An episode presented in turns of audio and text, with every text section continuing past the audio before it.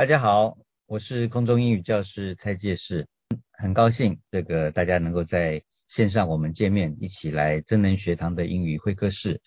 那今天我们有一个非常棒的一个来宾啊，那我想每一次看到他呢，心情不好都会变好，每一次跟他讲话呢，呃，觉得有点沮丧，心情马上那个阴霾就会扫掉，因为他充满了正能量，充满了阳光啊。那我想我们。非常开心今天能够呃这个访问到我们非常阳光、非常正能量的 J 亚丽，我们鼓掌欢迎他。耶，这样。介世哥，好久不见。不见呢，对呀，好久不见了。上次见到你是你送书给我的时候，对对对，那时候对你已经是畅销书的作者了。对，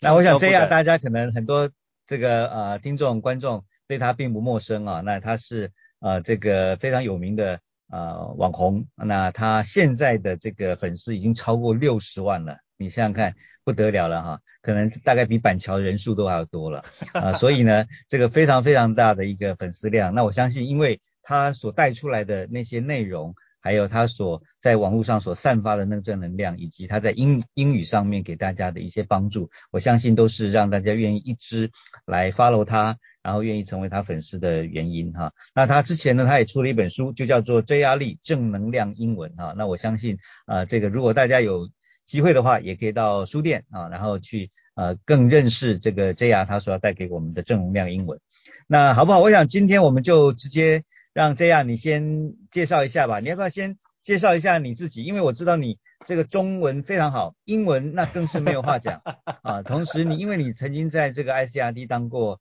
啊，这个节目主持的 DJ 嘛，哈，对，那同时你也曾经在呃一般的企业有上班，那今现在又成为一个呃这个这个网红哈，那我想你你一定有很多的故事可以跟我们分享，要不要先请呃你开始，你可以谈谈看看说你这个整个成长的背景啊，学习的背景，特别是因为我们今天是在空中英语教室，那所以是不是你可以跟我们分享说你在这个成长跟学习的当中，那你尤其是在英文上面。跟你的关系是什么，好不好？可以先交给这样。当然没问题。但是首先我想讲，我实在是太久没看到介四哥了，所以今天是有一点喜出望外的感觉，魂不附体。哎呀，好害怕呀！哦，这个跟介斯哥真的认识很久了，那也是之前因为跟这个空中英语有做这个。呃，演讲合作的关系哦，那确实，我们上一次见面已经是两年前的事情了。是是是，这就是我出书那时候跑到公司里面去送书这样子哦，有一段时间了。好，那各位听众朋友们，大家好，我叫做 JR 啊，我相信可能还是很多人不认识我，完完全没关系，因为我不觉得我自己是一个网红，我是一个不怎么红的网络媒体人这样子哦。呃，但是我的确就像杰斯哥刚刚讲，在网络上是做一些比较。呃，正能量的，呃，比较 inspiring 的，inspirational 的一些内容，这样子，很多人会以为我是英文老师，但其实不是，那因只是因为我从小在国外长大，啊啊，大概十岁之后回来台湾的哈，所以我有一这样一个背景，所以有时候偶尔，呃，我有一些影片是用纯纯英文来拍摄拍摄的哦，那也有偶尔会拍几支这个教你怎么学英文的影片，但我的主体还是在做这个比较 inspirational motivational 的内容啊。啊，但很多人就会误认为我是这个英文老师。不过的确，我出的那一本书是在教英文的啊，所以有兴趣的话，也可以去看一下哦。呃，现在在网络上，呃，大概五年前开始进来做 YouTube。那像杰斯哥刚刚讲的，我的第一份工作其实是在外商，我在外商做了两年的时间。但是做了两年，我后来觉得说，哎，这个每天工作十二到十四个小时，每天在卖尿布、化妆品，我觉得哎。人生好像应该要做一些转变了，所以那时候我就跳出来到媒体圈，然后后来在媒体圈 ICRT 广播电台，还有环宇广播电台啊，一共待了大概四四年多的时间。那四年多的时间，因为其实真的是有一点情非得已啦，其实我很喜欢在广播的工作哦，啊，但是因为各位可以知道是自媒体的趋势，大概在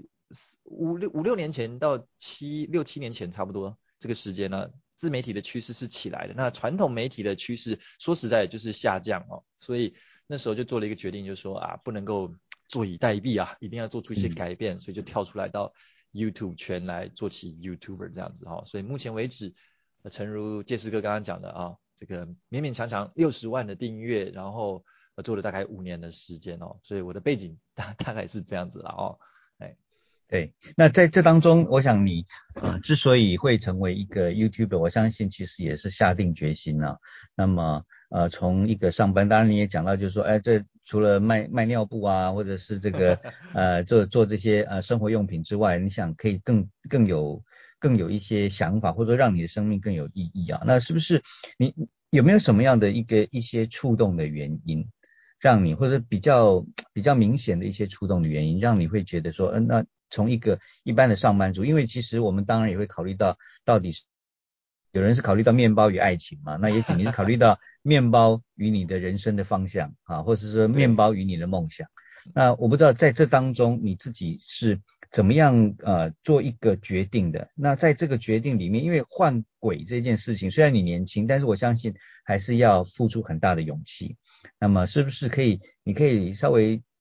谈一下，就是当时你做这个换轨的这样一个一个一个决定的时候，你那时候是怎么想？那那时候有没有考虑到什么困？有没有碰到什么困难啊？或者是有什么挑战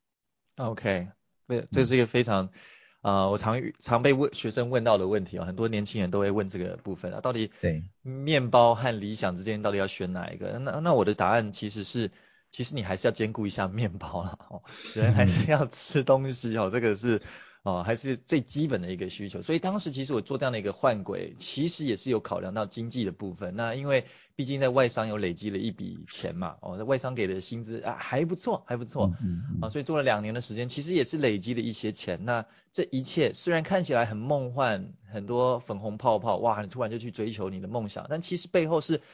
很多去计算说哦，我的财务状况可以维持我这样做多久？那确实在这过程当中，因为后来我中间代职大概十八个月的时间，啊，其实这十八个月我是真的蛮紧张的啦，然后因为钱是一直在烧，那其实也会有一定的家庭啊和社会上的压力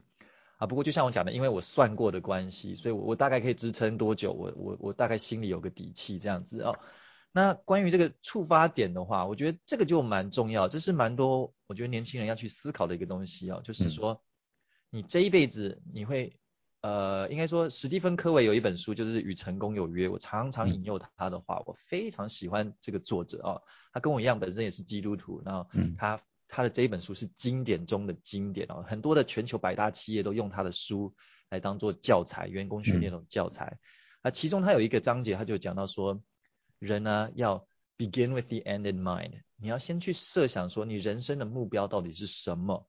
当你八十岁、九十岁的时候，你回过头来看你的人生的时候，你有没有遗憾？你会不会觉得说啊，我这一辈子就是为了赚钱而已而度过，为了买这栋房子而度过？还是说你八九十岁的时候，你会觉得哦，很满足，我这一辈子过得很有意义，我成就了很了不起的事情，我养育了一个很美丽的家庭？啊，所以我觉得这个观念非常的重要。那这个观念其实当时也影响了我，所以这个触发点是在我在外商大概做了一年的时间吧。那那时候我有一个非常喜欢的，我非常敬仰的一个呃一个呃这个我们的业务部的副总啊，非常有能力。那基本上他因为他跟我一样有一样的信仰哦，基督教信仰，所以我。我就更更喜欢他，我说哇，他跟我一样的人生价值观，然后他就是一个非常有能力的人哦，一个一个一个女强人哦，非常厉害哦，但个性又很温和，非常看向他看齐。但是我大概做了一年多了吧，呃，那时候他后来决定要离职，他在离职的晚宴上，他就出来啊，跟所有同事们呢，就是要跟他寒暄啊，然后致辞啊，那最后他讲了一句话，让我觉得很感动。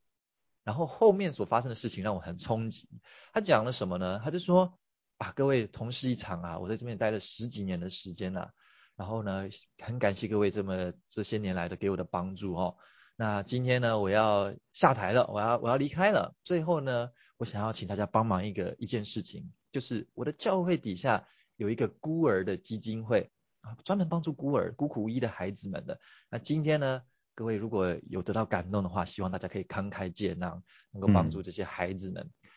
哇，我那时候听了，真的觉得这个就是我要的。我希望我能够在社会上有一定的社会地位之后，能够出来登高一呼，万人响应，这种这种感觉啊，我希望有这样，我有这样的一个愿景啊。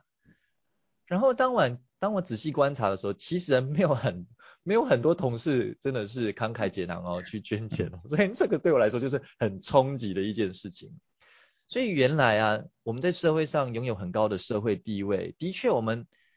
呃或很强的经济能力，的确某方面我们会有一些影响力。但是当你要出来去影响别人的时候呢，其实有时候真的是公归公，私归私啊。你在公事上大家很服你，很敬佩你，但是在私底下，哎，每个人还是有不同的价值和人生观和愿景，他不见得会听你的。所以那时候对我来说非常的冲击，于是我开始产生一个想法。呃，因为我本身是业务部的人，就是呃客户经理做业务的，所以我们很会算，我们什么都很会算。所以那时候就开始算说，哎，好，那我们我这位很很敬佩的这位业务部副总，他大概花了十五年的时间，呃，做到这个位置，一人之下万人之上，这个业务部副总的位置，十五年的时间，可能领的薪水我估计 maybe 三百到五百万。然后呢，每天的生活是呃上下班蛮正常的，但是偶尔周末还是要进来加班。我就问自己一个问题，说好，今天我要不要花十五年的时间？我们部门有八十个人，八十分之一的几率，十五年的时间拿他的薪水度过他的生活，拥有他的影响力。然后我的答案就马上出来，就是不要。嗯，那如果我的答案是不要，那我为什么还要再花十年、十五年的时间待在这个公司的？讲讲白了，就是做一个我不是很有热情的事情呢。那为什么我现在不跳出来，就赶快转换跑道？所以这对我来说是一个非常大的一个契机点啊，真的是一个 like mind blowing，非常就是那个瞬间就是抓住了我这样子。我觉得，嗯，对我不要再花十年，因为即便我在这边做十年下去，这是一个非常好的工作，在社会上也是非常有能见度的。但是十年后我还是不会满足我想要做的事情。啊，所以这就对对我来说就是那个契机点了。嗯，呀，那所以这个过程，我相信对你在内心当中其实也有很多不断浮现出来。可是最终你选择走这条路，网红正能量英语哈，虽然你说自己是网络不红，但是 其实你是网络很红了哈。那那但是在这个过程里面，你为什么最终会选择用英文？正能量的英文作为你的这个频道的一个主题或是主轴，OK，所以这个就会回应到杰斯哥刚刚刚刚问的嘛，就是呃为什么要跳出来？呃，我当初跳出来，我我跟自己说我不要花十到十五年的时间在这个公司，是因为我看不到我在为了我内心当中的一个愿景前进的那个那个动力，那个方那个那个 power momentum，呃。我跟自己讲的是，我那时候跟自己想的是，我想要多多少少对这个社会有一点点贡献啊。那当然，因为我本身我我父母都是教育背景的啊，都是在教育界工作的人。那我本身也也是有这个基督教的信仰嘛，所以我总是会想说啊，要多回馈给别人，多回馈给社会。那当我发现在我的工作上我可能没有办法这么做的时候，我就开始去思考说，那我下一个要跳进来做什么？但是自始至终哦。我的想法都是，不论我今天要做什么，我的想法都是一定要回馈给社会，啊，一定要呃传福音，一定要去做正确的事情，带给人益处的事情。所以这件事情其实从我大学以来就就没有改变过，嗯，我人生的愿景非常的清楚。这也是史蒂芬科维他书里面讲的，当你的人生价值观很明确的时候，其实你只是换方法，你只是转换不同的跑道来达成你的这个愿景，这个人生价值观而已。所以价值观的部分啊，是根深蒂固的，从小哦，家庭也好，信仰也好，根深蒂固就拥有的。所以今天当我跳出来，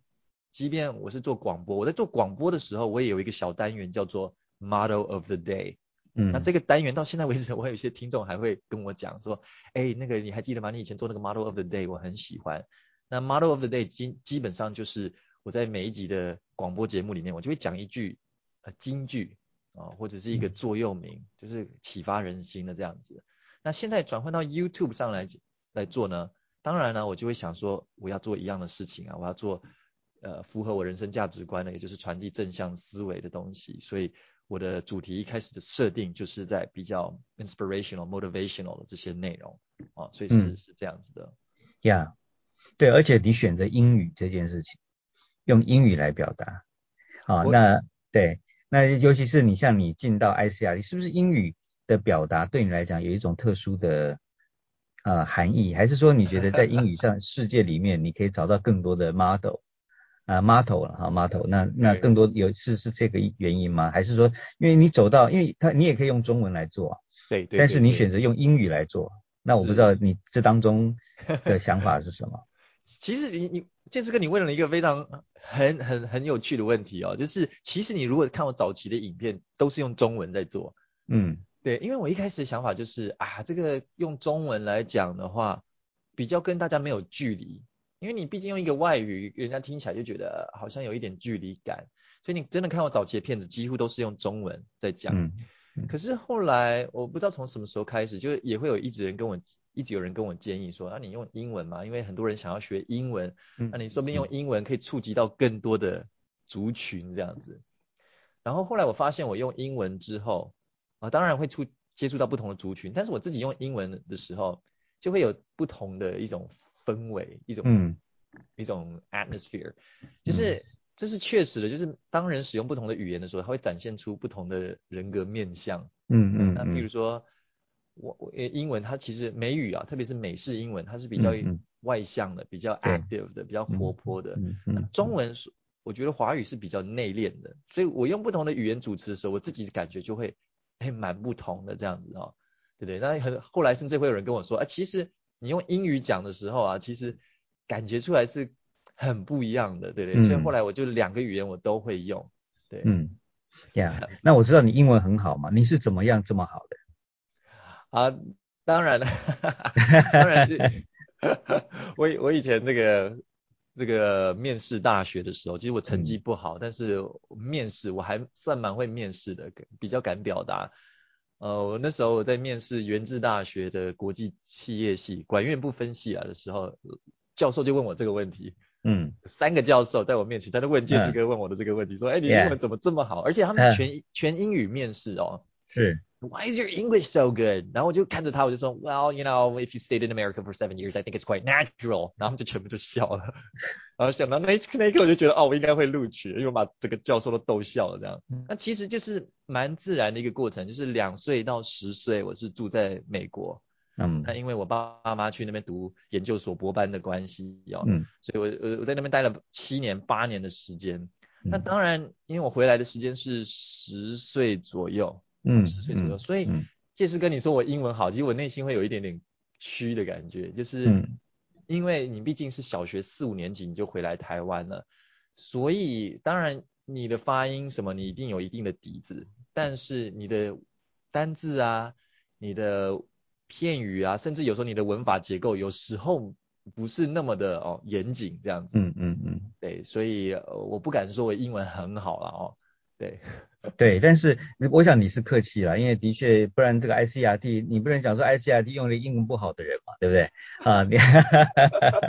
你不能说当初录取的你老师他讲的话是是不对的，其实你的确是，我想你真的很谦虚。那那但是而且你。但你刚刚讲到一件事情，我觉得蛮有意思，就是其实你大部分的英语的那个、那个、那个 foundation 啊，那个基础，其实是在小学十呃，就是十岁以前，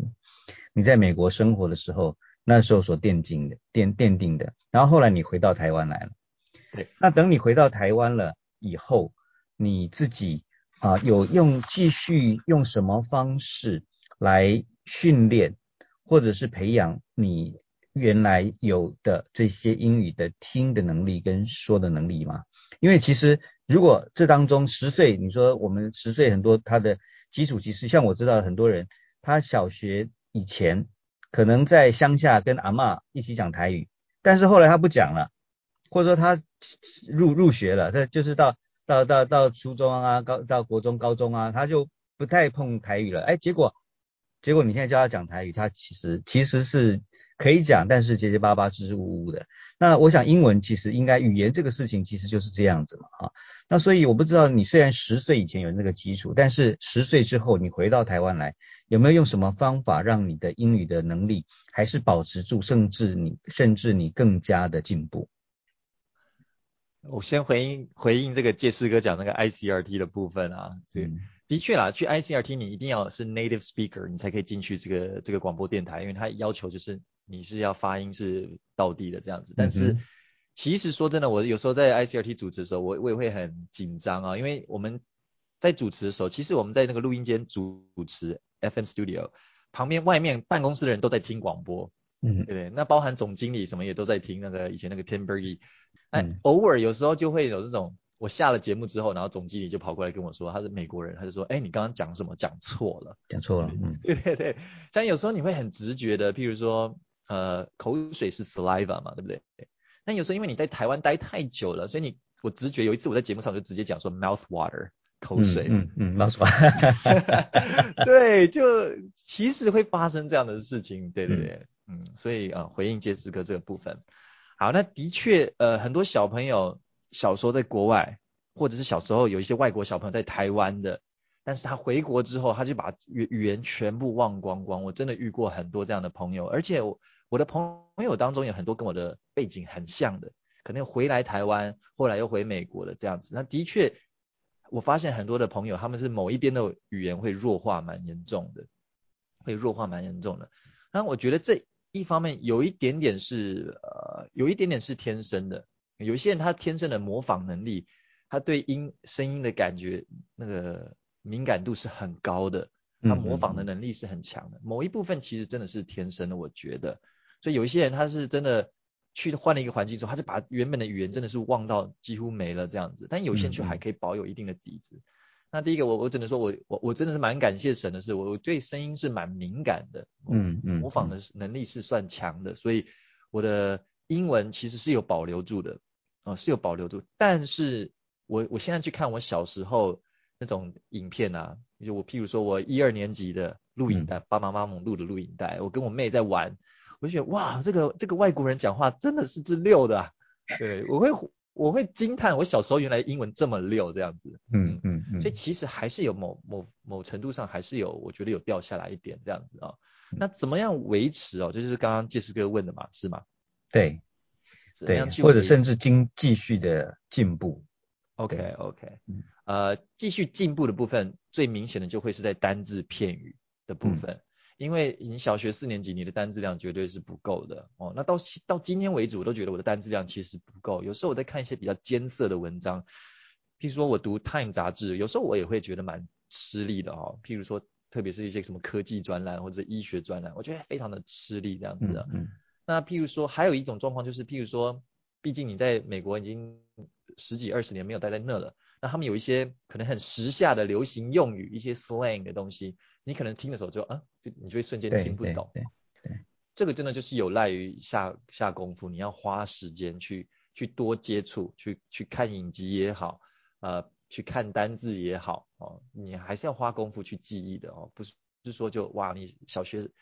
在这边待过，所以你现在都一路顺畅，这样子不是这样子的哦。嗯。所以我也跟台湾的很多学生一样，我要花时间去记忆单字片语，嗯，多接触。呃，至于发音和听力的部分呢，嗯，真的就是要多接触那个环境，嗯。那当然最好的环境就是在国外嘛，但当你没有这个环境的时候，对，像我的话，我自己也是会看多看一些影片啊。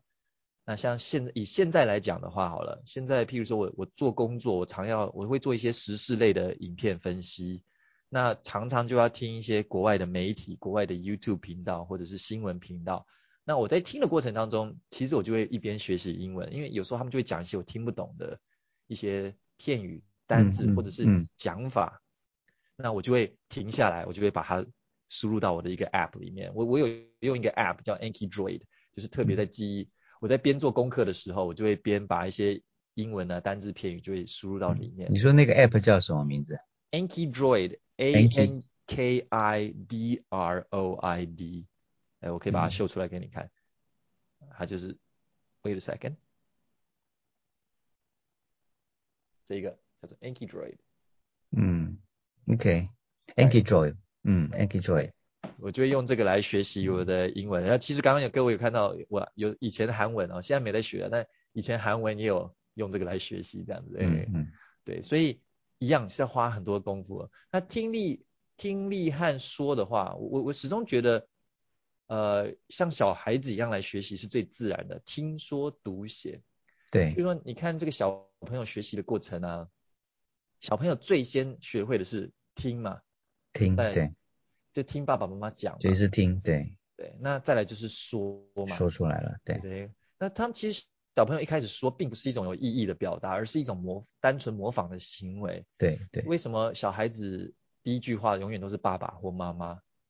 因为爸爸妈妈就一直说叫爸爸叫爸爸叫妈妈叫妈妈这样子嘛。嗯。所以他就单纯的模仿，他叫爸爸，他也不知道是什么意思。嗯。但是日积月累，随着经验的增加，他发现当我叫妈妈的时候，妈妈那个人就会有反应。嗯。哦，原来妈妈是这个人的意思，所以慢慢的它就产生了意义。所以听说，然后慢慢的进入到小学、幼稚园、小学，我们才开始有所谓的读和写。但语言的生成永远都是从听开始。对对。然后再来就是说，所以我尽量在学习任何语言，包含我以前大学学法文，现在全忘光。然后后来有学韩韩文啊，现在虽然没有再继续学，但是我用用的都是这些方式，先大量的去听。有时候我一个句子啊，呃，譬如说。Je suis, je suis Joseph 啊啊，法文就我就会反复听个二十遍。以前 Je suis Joseph, Je suis Joseph, Bonjour, Bonjour, Bonjour，就会听个二十遍，一个句子二十遍，直到我完全能够听懂而且模仿的时候，我才会再慢慢的放大到一个段落，嗯，做到一个文章，最后才一个完整的影集或什么。对对对对对，所以其实是要花蛮多的苦功的哦，要而且是蛮。枯燥的一个过程，但是是需要这样做的啊。嗯，对，今天我觉得听了那个刚刚 JR 的分享啊，我觉得呃我们心里也比较安慰，原来你也是要花很大的苦功的 啊。所以我想在这边也鼓励所有呃正在学英语的这些朋友们，其实呃真的学学习这件事情呢，他可能也不是总是浪漫的，他真的需要一些呃自律，他需要。一些坚持啊，那空中女教师，我想一直以来其实也是这样子的鼓励大家，因为我想刚刚 JR 所分享的就是空音我们一直的理念，就是我们希望先听说，然后再把读写学好。那听跟说，这也是空音一直以来就很希望说花很多的呃，就我们每一天都会有将近三十分钟的这个英语的，几乎是全英语节目的内容啊，那所以。那那让所有学习英语的人能够一直在那个语言的环境里面。好，顺便在这边我就简单讲一下，就是啊最最近刚好不是也是要有这国际书展嘛，在六月初的时候哈，那所以国际书展期间呢，空中语教师这一次我们就没有进入到啊这个实体的国际书展，但是我们在网络上仍然会有啊原来所有这个空音的这些啊国际书展的优惠。那同时我们也一样，除了这样今天有跟我们分享之外。邀请的一些老师可以在啊网络上面啊在线上跟大家一起来分享学习英语，甚至我们也邀请了空音的啊这个编辑群哈，他们能够分别就他们所在在工作的这个杂志学习的英语杂志，然后来跟大家一起分享。对，所以我想就占用了一点点时间，也让大家知道，其实我觉得刚刚因为刚刚 JR 的分享，让我就一直觉得嗯空音这个路其实就是你刚刚学习的那个路。那所以我不知道你自己有用空有过空音用过空音吗？或者是 advanced？其实呃当然有当然有 当然有。其实我之之前去拜访你们公司的时候，我们我跟那个彭蒙慧老师见面。嗯嗯。跟 Doris 啊。Yeah，对对对。Doris 人超 nice。Doris 最近好吗？很好很好。很好是不是？对很好。他现在还能吹小号。哦，哦，好厉害啊！很厉害哈，对啊，对啊，我觉得再过几年他继续吹的话，可以申请那个金氏世界纪录了。哇，我是不知道这个 Doris 老师有没有，呃，彭彭慧老师有没有台湾籍啦，但是他真的是国宝，这对台湾的贡献非常大哦。嗯，呃，我我跟他见面的时候，我觉得他就是一个非常温暖的啊奶奶，非常温暖，九十几岁了哈。对，九十几岁了。哦，这个非常温暖啊！那那时候，呃，多尔斯老师就有就有跟我们分享，跟我分享那个他的理念啊，嗯，他的理念真的就是很，就是很美，我觉得美语派那种那种做法，就是自然要自然，要多听。那后来甚至像 advance，我后来才知道，advance 其实它不是把中英对照放在一起的，没有没有，对，他好像就是想说，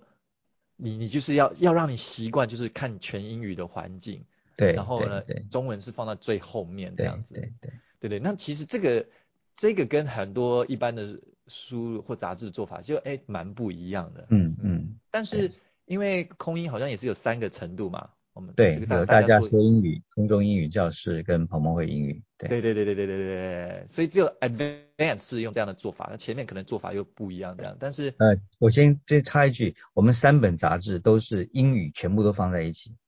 哦，等有需要，然后我们才我们把翻译是放在最后的。所以如果有需要，你再去翻翻译，后面再往后面翻翻译。所以前面的文这个编排都是纯英文的。呃，所以三本其实三本都是这样。对，这是彭老师的一个坚持，这也是空空空中教师从第一天开始创办到现在的坚持。啊，对对对，那时候多尔老师就是这样跟我们分享啊。那好像不止在这个部分，其实很多的部分，包含像听力的部分啊，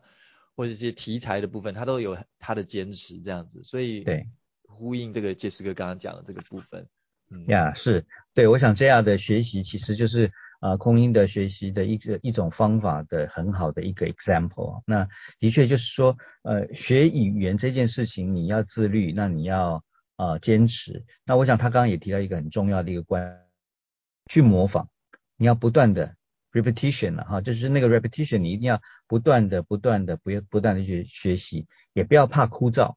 啊，那因为有时候我们学习英语，学习这个一个新的语言的时候，我们总是很希望说，哇，我马上好像可以跟外国人对答如如流。但是其实那个过程，当你养成了那个习惯，然后渐渐的，你可以让你自己就更知道怎么样跟外国人能够对答如流。我相信这应该也是呃，这个呃。这样你自己在学习的过程里面，你渐渐，你慢慢慢慢去建立起这样的学习的习惯，然后现在可以如此的这个自由的驾驭英语，也是在这里啊。对，那我我想另外，因为我们呃，我知道你的这个听众当中，或者你包括你自己，也很多的机会有到学校里面去啊，也许是初国中生啊，也许是高中生，甚至大学生。那我想你。跟他们都有接触，那我知道你当然你可能跟他们分享的很多时候是你的 career planning，或者是你自己人生的规划，或者是你怎么样去转转变这个自自己的一些一些生涯的规划。那但是我相信你也会常常碰到就是说英语学习这件事情啊，因为你毕竟也是以英语一个英文的 YouTuber。那我不知道你自己在接触很多的台湾的学生的这些不管来呃不同的年龄层哈，那这些不同年你有没有发现？在学英语的这件事情上面，他们有没有什么常犯的错误？那或者是他们有没有什么地方可以再加强的？那如果对我想，我想也许你可以，我不知道你有没有注意到这样这样的一个一个情况？对，常犯的错误哦。对，我觉我觉得学习动机会是一个，就是我们做任何事情之前要。充足的动机才可以。那有时候难免难免我们的教育体制，因为是比较是考试考试为主，所以很多的学生就是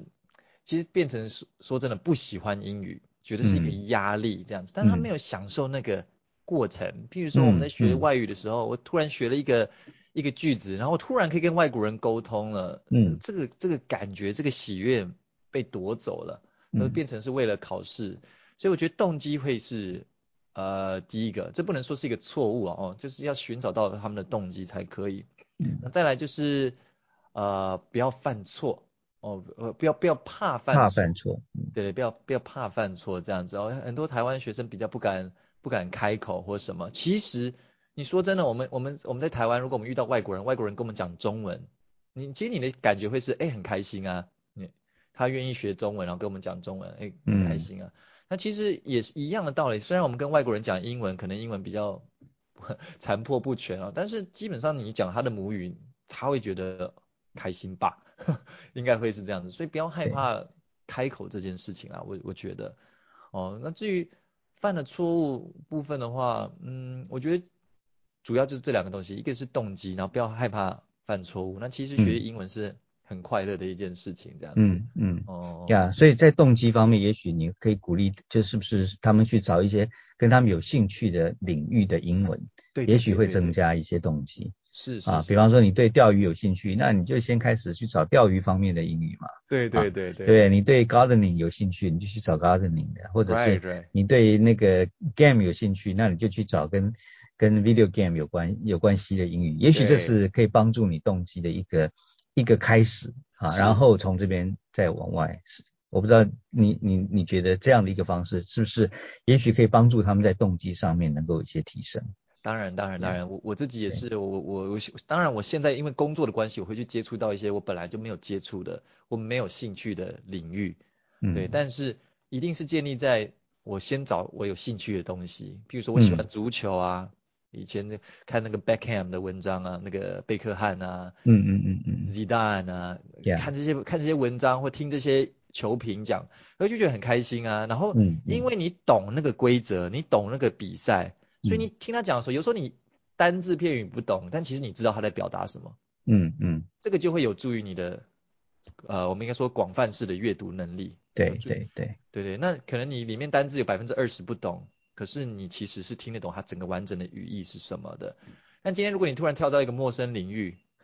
你可能。突然听个什么，比如我我来讲的话哦，我去听一个美式足球，好，我不懂美式足球，我我真的就会听得很很辛苦这样子。对对，因为他们就太多的术语是我不懂的，嗯。呀呀，所以呃我我觉得刚刚那个 JR 也有提到，就是说其实你刚啊综合的来说，你提到就是说我们不但啊我们要常常在那个啊把自己放在一个学习英语的一个环境里面嘛哈，那然后可以不断的重复，然后我们去接触各样的。各样各式各样的一个学习的一个领域跟素材，那呃让我们自己的这个英语的学习可以那个广泛度啊，那可以增加。我不知道你有没有什么建议啊？就是说你对于一个台湾的学生，或者说对于一个台湾的英语学习者，除了 YouTube 以外，我知道 YouTube 我们可以找到很多很多的英语，好，那当然包括你的节目，OK。那除了 YouTube 这个频道以外，有没有什么？样的啊，这这这个素材，或者说有没有什么样的一种方式工具，你鼓励大家可以去多去接触，然后呃让他们可以在让我们可以在学习的过程当中可以保持那个在学习当中的一个动机跟兴趣。OK，因为杰斯哥你先撇除了 YouTube，所以大概撇除了百分之七十的资源。百分之七十。对，现在的确有大部分都是在 YouTube 上，对对，或者是 YouTube 的哪些 YouTube 哪些 YouTube 的的 channel 你还蛮推荐的？OK，嗯，其实很多啊，呃，但是我会先推荐在在允情况允许的情况之下，其实各级大专院校里面，那我知道空中英语这方面有很多的资源，就是他们会有所谓的 English Corner 这种嗯这种东西，嗯，其实面对面的，而且是直接对外国人的。这样的互动方式是学习最快的，嗯，真的是学习最快的哦。所以你你去个几次，其实你你那个，因为它是互动式的，而且你是有马上是有那种回馈式的那种学习方式。简单来讲，你学习的时候啊，嗯呃，这个应该是有科学，应该是有科学的支持的哦。但是我我我找不出那个相关的文献给你们。但是当你在学习一个东西的时候啊，你的这个。情，你的各式各样的感官刺激越多的时候，它是越容易被你的身体记住的。嗯，简单来讲，今天，譬如说，我如果看得到这个画面，我听得到这个东西，而且有这种，甚至我能够闻到它的味道，我能够感受到它的情境的时候，我就很容易记住他现在讲的这个内容和他讲的单字是代表什么东西。可是今天如果我只是拿着单字书在那边背，它只有一种刺激，就是视觉上的刺激而已。嗯，而且是那种文字上的刺激，视觉刺激，还不是那种有情境的。嗯嗯这种就很难被你的身体、被你的脑记住。脑是需要借有很多的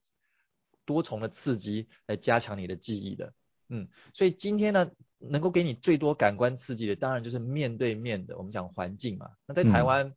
我们当然没有办法出国的时候，在台湾最好的一个情况就是你去参加这种 English Corner 这种活动，然后直接跟外师在那边聊天。嗯嗯，一对一，马上有现场，你可以感受到他的情绪，你可以感受到他的回馈，然后马上你要做出 response，这种学习是最快速的。嗯，所以如果你今天撇除掉任何的影音的，因为影音毕竟是单向的，单向的学习，你撇除掉的话，我认为啊，其实比影音更好，其实是这种面对面的这种互动方式哦。嗯，那其次才是说单向的，譬如说这种这种啊影音上的刺激。啊，YouTube 啊，VoiceTube 啊，这种东西，音呃或者是杂志啊，啊，这种是呃其次的。追剧啊，追剧，追剧。呃，是是。追剧的好处是因为它有情节、有情境、有有剧情，对对对，所以你可以知道他在讲什么东西，对对对，嗯，呀，很好，哦所以我我想刚刚你最后提到那件事情，我觉得是很有意思，就是说其实学习真的不是只有眼睛跟。头脑而已，它其实是用五感来学习，对不对？啊，用 all your senses 啊，所以，所以在每各式各样的，也许是用触感，也许是用，就是帮助你记忆啦。那我觉得这种帮助记忆，因为的确学习语言，它最终它还是是一记忆的方式嘛。那用各种各样的一种感官，能够来帮助你学习一个新的语言，或者是说学习一个你一直想要进步的语言，我觉得这真的是很棒。是啊，那所以对对对，有一个这个建议真的很好。有一个有一个 TED Talk 啊，那个跟杰斯哥分享，就是好啊，TED Talk 你知道吗？哈，我知道 TED Talk，对，嗯，那有一个他就在讲说那个双语双语使用者 bilinguals，他们的大脑跟跟那个 monolinguals，就是单一语言的使用者有什么不同？他们发现实质上他们的大脑然后灰质区还哪里？会有很明显的，你如果可以看到的话，外观上就会产生有所不同这样子。嗯，然后他就发，他就去研究说，小朋友从小到大学双语的人，跟长大之后才开始学第二外语的人，他们的学习方式有什么不同？然后他们就会发现，从小学习的孩子啊，他会有一个东西叫做，我忘记叫什么，emotional bias 还是什么啊，什么什么 bias，他会有一所谓的社会情境的一种偏差，也就是说。从小在国外学习外语的人，他会对于那个语言背后的文化历史情境产生很强的连结。嗯嗯嗯。但是长大之后才学习语言的人，他不会有这份连连结，他只会有很逻辑式的思考。这个是 dog 是狗，但是但是可能小朋友学的话，dog 在他他听到 dog 的时候，哦，我小时候被狗咬，被狗吠。然后呢，美国的狗啊，在在外面跑来跑去那个样子，会产生那种很强的那种情绪上的不安。对，所以我讲的就是，你如果用这样的方式去学习的话，你多重的感官刺激，我觉得是比较容易加强你的记忆的。对，所以很好。我想，这这个，所以因因此学语言这件事情，它真的不是纯粹只是一个 linguistic 一个语言这这件事情，它其实是一个整个文化的一种。一种 acquire 哈，一种一种一种去取得或者去了解，对我我觉得这是一个非常非常好。今天这这听你这样分享，我觉得的确在很多，我想也鼓励在啊线上，如果你也在收听收看我们的这个节目的时候，那我想啊今天 JR 提到这个方式，其实是真的可以帮助我们。当我们在学习一个新的语言，特别是像我们在学英文的时候，其实我们不是只是在学这个语言而已，而是在学怎么用它。在一个生活的情境里面，或者它本身所带有的这个文化脉络，那可以帮助我们把这个语言学好。而当这个语言学好，我们就更有兴趣，我们又更有兴趣，我们就更愿意学好，就会在在一个正正能量的循环的里面啊。OK，谢谢 J R 今天在我们当中。最后你，我想你一向都是带着正能量的哈，那你是不是今天也可以给我们一点，在整个节目的最后，你可以在生活上。或者是学习上，给我们今天的这个听众或观众来一个满满的正能量英语 motto，好不好？英语 motto 是不是啊？哦，我觉得空中英语本身就非常正能量啊。这个哦耶，谢谢 Doris 老师，真的是他的创业精神。对对，杂志可以不卖，但是一定要把好的思想传递出去。谢谢谢谢，还是要卖了。对。哎呀天。哦，啊，我觉得，嗯，当然，我我我引用过这个好好几次了，就是像钟表一样来生活，不然我今天来找一个想一个别的好了，嗯啊，像好像钟表一样来生活的概念，就是说你把时钟摆在